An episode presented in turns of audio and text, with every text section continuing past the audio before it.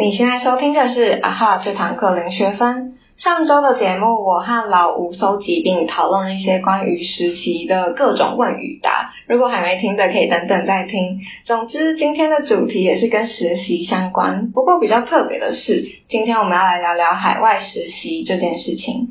今天我们邀请到了一位曾经成功申请到海外实习的朋友，他在大四的暑假。资深远赴德国实习，担任小小实习生，就让我们来欢迎今天的主讲人阿杜。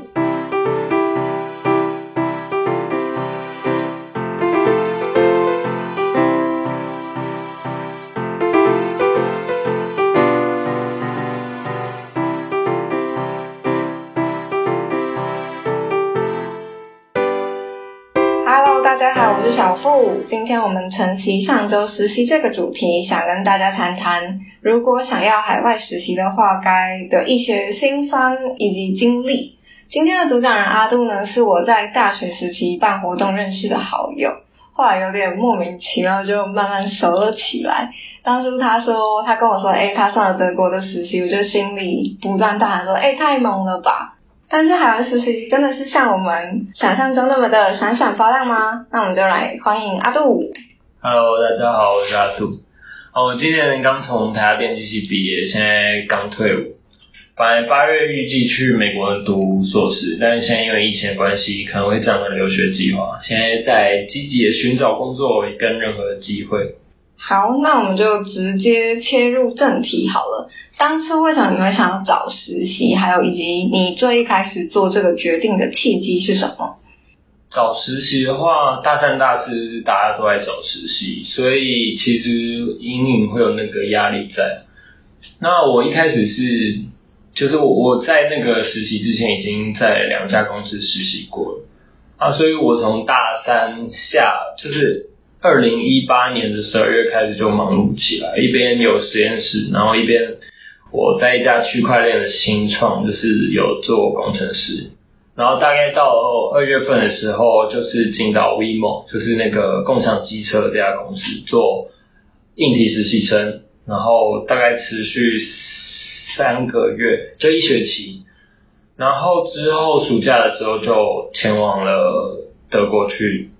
呃，一家机器人新创作实习，那所以其实没有什么契机可言了，应该说就是比较顺水推顺其自然。对对对，因为大三、大四其实大家都会找实习，啊，我其他另外两个实习都是在学期间的时候，所以我觉得就是有取舍，就是我实验进度可能就比较被拖慢，对，所以我自己事后想起来会觉得。大家还是要评估一下自己的时间能不能妥善分配到实习跟课业上，嗯，大概是这样子。我觉得其实我不知道是不是也是因为我周遭的朋友圈都很猛还是怎样，所以就常常看 IG 就知道说，哎，某个学姐在某间媒体实习，或是学长在 ICRT 实习等等的，然后我就会觉得说，我自己如果在大三大四的时候没有去实习，好像会有一点废。所以我其实我实习的契机跟你一样，我觉得也比较像是顺其自然，就不是说多正当说哦我要求上进，求求什么的。好，那你当初嗯怎么会知道德国的实习？因为大部分人找实习都是找台湾的，对对对对对。那你有没有一些推荐的网站或资源？呃，因为我自己是工程师，所以我觉得如果一般我们会在 LinkedIn 上面啊，但是。现在这个时代会推荐大家，就是以一个工程师来说，当然是在 GitHub 这种城市的社群上面跟其他工程师做互动。啊，我当初是因为当初学校在做研究的时候，就是有发现一个专案，然后就跟专案的负责人就提出一些疑问，然后跟他呃讨论一下他的呃创作呃他的制作的内容，就是他是做机器人的神经网络的模拟。然后跟他跟就跟他一些讨论啊，问他一些问题啊，啊问完之后，他就是很自然的，就是最后一封 email 就问我说，哎，你有没有兴趣来我们公司实习？然后一问之下在德国，然后我才知道跟我讨论的那个工程师是他们的 CEO，等于说是算是运气，运气占了很大一部分，但是是鼓励所有的工程师都在 GitHub 上面多做发问的动作，因为其实呃台湾的学生有一个问题就是很倾向于自己解解决，但其实很多时候外国人会比更喜欢发问，因为他们觉得这样子解决事情比较有效率。嗯，所以那个 GitHub 它是一个类似呃，什么样的平台吗？算是工程师的 Facebook 吧。哦，可是它是储存很多专案。嗯，我有听说就是。呃，有人鼓，我之前看过某一篇报道说，就是大家会鼓励工程师在可能在在学的时候，就在 GitHub 上面放一些 side project 对对之类的。工程师很重要一点就是要做 side project，就是除了你自己本分的一些公司的 code 之外，你自己平常做充实的时候，可以做一些很有趣的事情，做一些呃嵌入式的 project 啊，做一些。Coding 的 project 啊，做一些 web project 啊，这些都其实是呃，对于你自由履历来说是一个蛮棒的表现机会。所以有点像是作品集的概念。对对对对对对。但上面除了作品集，就还是有论坛这个元素在，就是大家会讨论，大家可以交流这样子。呃，所以你，我觉得这这这真的还是算是机缘占了很大一部分，所以也没有什么特定的网站或是资源。就主要，我觉得如果对一般人来说的话，LinkedIn 现在上面蛮多机会，大家可以多多去探索一下。嗯，好，嗯，怕有些听众可能不知道，所以我大概讲解一下 LinkedIn 好了。LinkedIn 有点像是为了找工作的一个 Facebook，对 Facebook，它就是你你可以把你很多的嗯工作经历在上面都呃放在上面，然后。如果不管是国内或是国外，我觉得国内可能现在还是比较少，对，有在慢慢变多，对，就外商或者是对，就是他是国内外的求职者或者是一些创办人有在嗯工作的人嘛，都会上去看，然后可能就有一些工作机会可以在上面找到，对，所以还蛮推荐大家也去办一个 LinkedIn 的账号。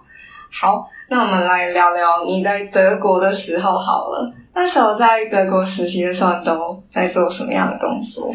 呃，我在德国实习的话，职位是机器人工程师实习生，所以我主要负责的内容是呃做机器呃移动式机器人加机械手臂的模拟，主要是给商业客户看。那呃这个工作内容为什么会做这样的工作？是因为其实当我们在解释我们机器人要做什么样任务的时候，商业客户并不能马上抓到说为什么我需要这样东西。但是如果我们透过模拟的方式，商业客户就知道这个东西的价值在哪里。所以等于说我是跟工程师讨论之后，告诉他们商业客户有什么样的需求，然后他们告诉我有哪些技术瓶颈，然后我我们一起讨论有哪些技术瓶颈，然后做出一个 prototype，弄在。呃，我是用那个 Unity 3D 去做机器人的模拟，对，那我那之前是没有碰过，但是其实也是在那边边学边做了，就是让他们有一个东西可以，就是 demonstrate 给他们的的客户吗？对，客户看。嗯嗯嗯。然后呃，第二个工第二个任务就是是做呃。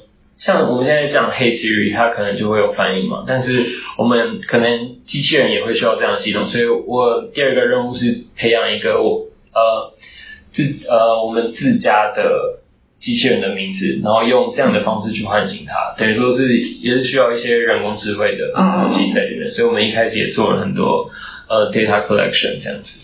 这样这样听起来，我觉得听起来很难。哎，那你的语言是主要是用？在那边的话是用英文，就基本上完全没有，因为我自己本身也不会德文，嗯，然后他们对他们也不会强迫我说要学德文，所以语言方面就大家还是把英文底子弄好，因为德国人的英文也没有到特别好，所以就看用就好了。好，那在你的实习过程中有没有一些什么比较特别的经验可以分享给大家？我觉得比较特别的是。因为两边呃，在国内实习跟国外实习都都有待过，所以我觉得比较有差异的部分是，台湾的主管比较倾向于给你一项任务，你就去完全完成它，不用问什么问题，然后也不需要讨论，因为他都已经想清楚了。他指派给你势必有他的原因，他们比较保持这样的想法。但是在德国，我不知道是因为新创还是什么，但 WeMo 其实也算新创，但是在德国的新创，他们会比较容易，呃，比较愿意听你的想法，比较愿意听你的意见，然后你们之间是可以有讨论的，是比较热血的状态。就我们有一次晚上是隔天好像要 demo，然后我们那天就直接在公司就是讨论到半夜，直接过夜的那种那种感觉，就觉得哦，这真的是很。很外国 style 的感觉，就是哦，就是我们要解决一件事情，我们就把它做到好。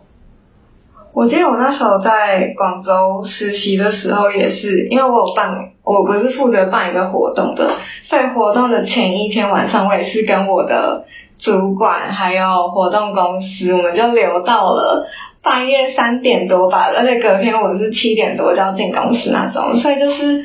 我也可以稍微，好像我不太确定广州海外的性质有多大，但是就是我也觉得就是这种呃，有我觉得有像你说的那种热血的感觉，就是为了一件事情大家一起全力去冲的那种感觉，很棒。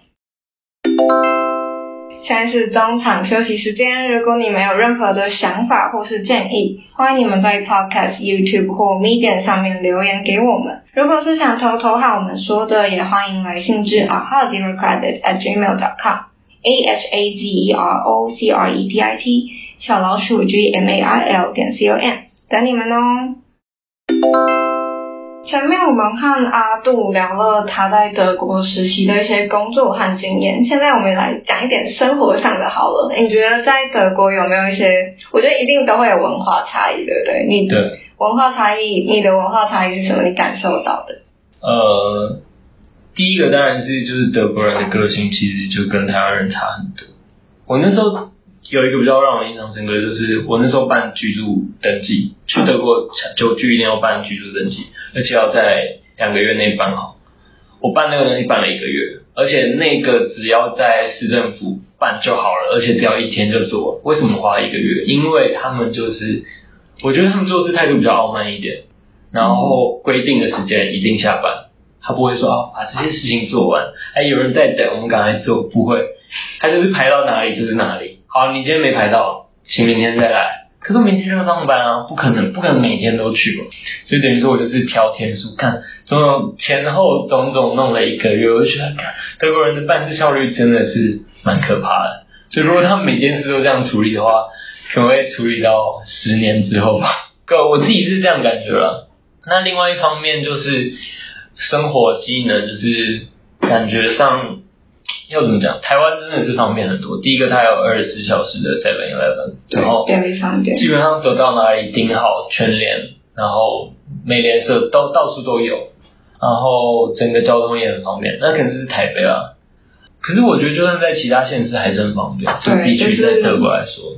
就因为像是我之前在奥地利的时候，我们超市通常都很早开，可是也很早关。然后我们整个星星期天会全部整个城市的超市都不会开，就只有对星期六、星期天其实都不开。我们星期六还会开啦。我我们那边是星期六跨周开，等于说如果这礼拜没买的话，下礼拜就没有东西可以吃了，下礼拜也买不到的意思。所以我通常都会早一天下班，但是他那边我们最离我最近的超市是七点。多就关了，七点半之前就关了，所以我下班是五点半，所以我就要冲过去，然后采买之后就采买两个礼拜的量，下一次再去就是两个礼拜后了。所以那时候我最常吃就是马铃薯跟香肠、腌肉这些东西，因为生肉实在太难买，而语言不同，然后它生肉跟腌肉其实看不出来差别，对，因为都红红的。超市也没有卖生肉吗？不会讲啊。你要跟他讲几颗，因为都在他在屠夫那边，你知道吗？我只能选架上的东西，所以这个就是就是自己在国外生活，就是会体验到这些不同啊，就是而且自己也要看得开，就是哦，我终于来到这，我就是要入境随俗，对。嗯，那这里是文化差异的部分，我觉得就是如果。在国外生活过的人，应该多少都可以体会到，这样文化差异其实对嗯，我们每个人的心理的感受都有很大的影响。那现在我们来讲点心灵层面的好了。你觉得去这趟去德国之后，你最大的收获跟心得是什么？嗯，就是呃，去那里之后，就是真的是 far from home，所以就是真的要好好照顾自己。那因为那边其实也不像台湾那么安全，因为治安其实就跟台湾一定是有差，尤其就是晚上也是有可能，而且我又很弱弱小，虽然我是男生，但是我我就是一个小小只白白的，所以我觉得很多事情在当下你就会知道哦，我要自己面对，我没有我没有地方可以靠，所以那时候我整理好行李要离开台湾的时候，就觉得，看我终终于要踏出这一步，我终于要面对自己的人生的那种感觉。那其实这次实习也让我就是。我觉得有真正的成长了，就是不管是在心灵上还是在专业上面，我觉得都有成长。那实习对你的意义是什么？我觉得实习就是，我觉得实习对每个人意义应该都不一样，但对我来说，就是让我看到自己不足，就是我到底哪里还不够好，我的专业上，我的情绪上要怎么做调整。那我觉得这也更坚定我之后。愿意去国外深造的很大一部分理由，就是因为我在那里实习，我就知道，哎，我真的很多不足。如果我以后想要做什么事情的话，是不是还欠缺什么样的能力？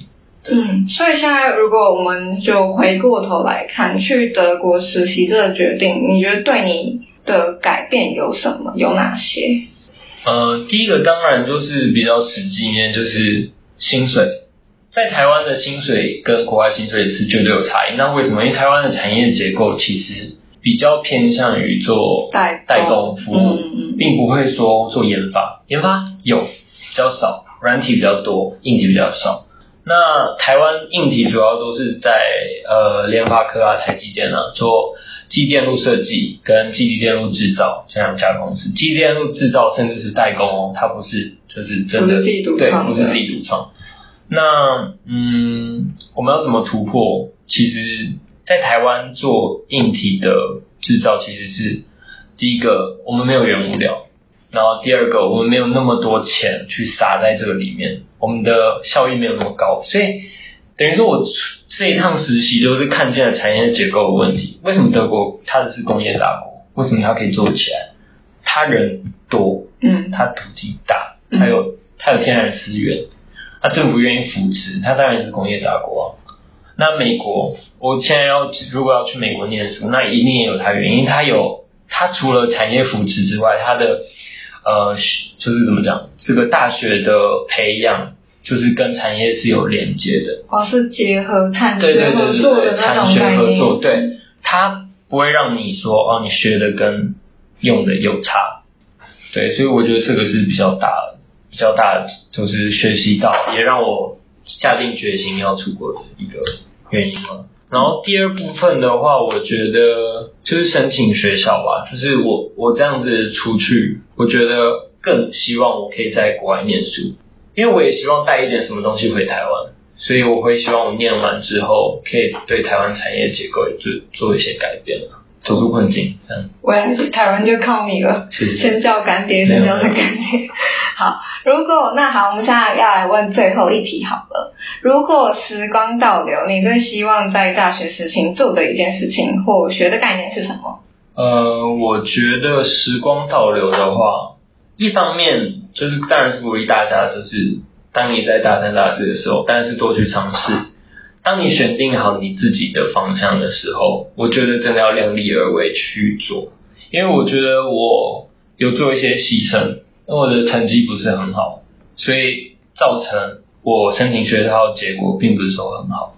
虽然我觉得实习的经历对申请学校一定有帮助，但是成绩更重要，因为成绩是一个可以量化你努力成果的东西。所以学校会先看你的成绩 GPA，才看你的经历。虽然你经历很棒，虽然你的经历很屌，但是比不上成绩来的重要，因为。这么多人竞争，先看有量化的东西，对学校来说一定是比较符合效益的事情。对，所以我觉得，如果时光倒流的话，我会真的量力而为，因为毕竟我当时接了三份实习，就是光是大学期间就两份在台湾实习，一份在国外实习，然后我又有实验室的东西要做，我觉得是有点力不从心了。对，所以如果会时光倒流，真的希望大家可以量力而为。好，谢谢阿杜带来的分享。所以其实海外实习并没有我们想象中的那么闪闪发亮，还是会遇到许多问题跟挑战，像是语言沟通的问题，或者是哦你还要克服很多的文化差异，甚至必须在成绩上面有所牺牲跟取舍。当然，现在不是我们的结论，不是说好，请大家放弃海外实习，而是希望我们有阿杜这样的经历之后，希望能让现在有在考虑要申请海外实习的听众们有更宽广的思考面向。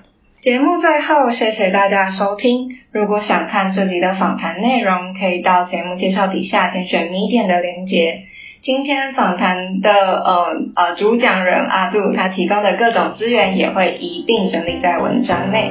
如果有任何想跟我们或是来宾说的话、建议或是鼓励，甚至是想听的内容，都非常欢迎你们在 Podcast、YouTube 或 Medium 上留言给我们。